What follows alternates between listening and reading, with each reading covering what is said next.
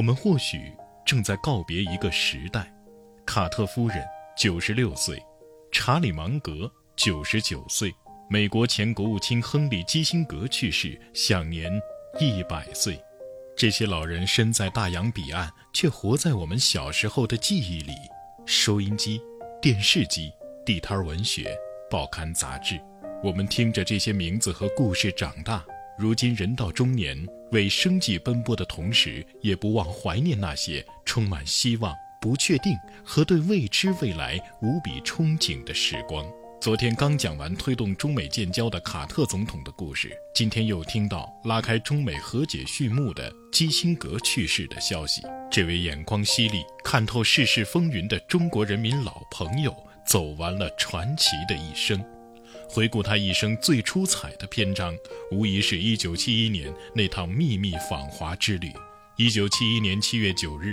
作为美国总统尼克松特使的国家安全事务助理基辛格率美国代表团由巴基斯坦秘密抵达北京。这个代号为“波罗一号”的秘密访问，连时任国务卿罗杰斯也一无所知。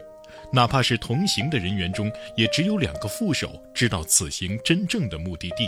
美国代表团一行刚刚抵达，就被告知周恩来总理将亲自前来看望。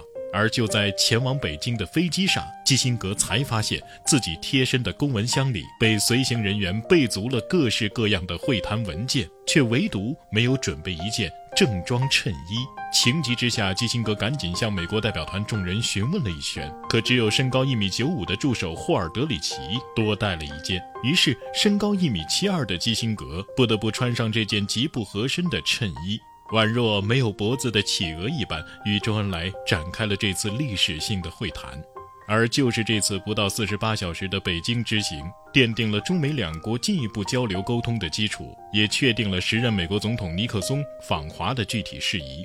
一九七二年二月二十一日上午十一点三十分，基辛格陪同美国总统尼克松抵达北京机场。尼克松走下舷梯，与周恩来紧紧握手，长达一分钟之久。这个跨越太平洋的握手，成为了历史上的经典一瞬，中美关系正常化迎来标志性的重大时刻。此后，中美建交、入侵柬埔寨、结束越战、中东斡旋，诸多外交大事件背后都有基辛格的身影。每当中美关系遭遇挫折，并需要一个缓和的契机，他都会适时的出现。从某种意义上来说，基辛格已经成了中美关系的一个符号。他自己也曾说过，第一次访问中国后，他此后已有一百多次踏上这片土地，每次都会有新的收获。作为一个曾经的德国人，年少时的基辛格非常热爱足球，经常伙同弟弟或朋友偷偷溜进体育场，也曾苦练球技，甚至因为领导才干被选为班队队长。而走下足球场。青少年时期的基辛格却很少开口说话，而是喜欢默默地观察这个世界，或者埋头看书。一九三八年，基辛格的母亲意识到，以他们的家庭状况，继续留在德国不会再有前途。于是，十五岁的基辛格随父母、弟弟举家移居美国华盛顿。从恐怖气氛中解放出来的基辛格，就像被假释的囚犯，高高兴兴投入了自己的新生活。白天在毛刷厂戴着橡胶手套洗刷子，晚上在夜校攻读会计专业。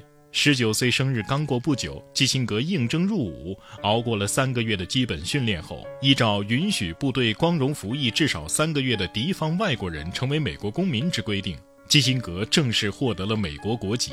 军旅生涯结束后，二十二岁的基辛格踏上回乡之旅。两年后进入哈佛大学，主攻政府管理和哲学。在恩师威廉·艾利奥特教授的关照下，策划并举办了哈佛国际研讨会。此后的十七年里，每到暑期，世界各地有前途的年轻领导者都会齐聚在此。直到一九六九年项目结束前，与会的外国学员已有六百人，其中有人当上了外交部长、报纸编辑和银行行长。他们对掌权后的基辛格作用非凡，也由此建立了一张颇具影响力的联系网。从哈佛本科毕业时，基辛格写了一篇有史以来哈佛大四学生所写的最长的一篇毕业论文《历史的真意》，全文有三百八十三页，以至于现在的哈佛毕业论文篇幅限制被称为基辛格规则。任何剧作都不得超过此文的三分之一。这篇被载入史册的论文认为，和平是人类最崇高的奋斗目标，是对人的道德人格的终极肯定。由于出色的论文和出众的成绩，基辛格拿到了约百分之一学生才能拿到的最优生荣誉。毕业后申请攻读哈佛大学政治管理系博士。一九五四年获得博士学位后，基辛格留在哈佛任教。任教期间，他总结出有限核战争学说，一举成名的同时，还结识了标准石油大亨约翰洛克菲勒的儿子艾森豪威尔总统的国际事务助理纳尔逊洛克菲勒。直到在一九六八年底加盟尼克松团队之前，基辛格一直是洛克菲勒的兼职顾问，薪酬不菲。随后，美国政府也伸出橄榄枝，先是担任美国总统肯尼迪的顾问，后被尼克松任命为国家安全顾问。之后，又在一九七三年到一九七七年担任尼克松和福特总统的国务卿。在此后数十年，基辛格对美国的外交政策、国际关系的影响力与日俱增。基辛格也是美国迄今历任国务卿中权力最大的一位，他一直扮演着美国外交，特别是中美关系间特使的角色。直到今年，尽管已经百岁高龄，基辛格仍思维敏捷地保持着极高强度的工作。五月底以来，先后奔波德国、英国、美国多地，出席了多场百岁诞辰纪念会。今年七月，百岁基辛格再次访华，受到国际社会瞩目。可能直到生命终结，他都仍在观察着这个世界的变化。如今，这位老人走完了他将近百年的风雨人生，从此外交界少了一位传奇人物，而一个时代也随他的离去而逐渐远行。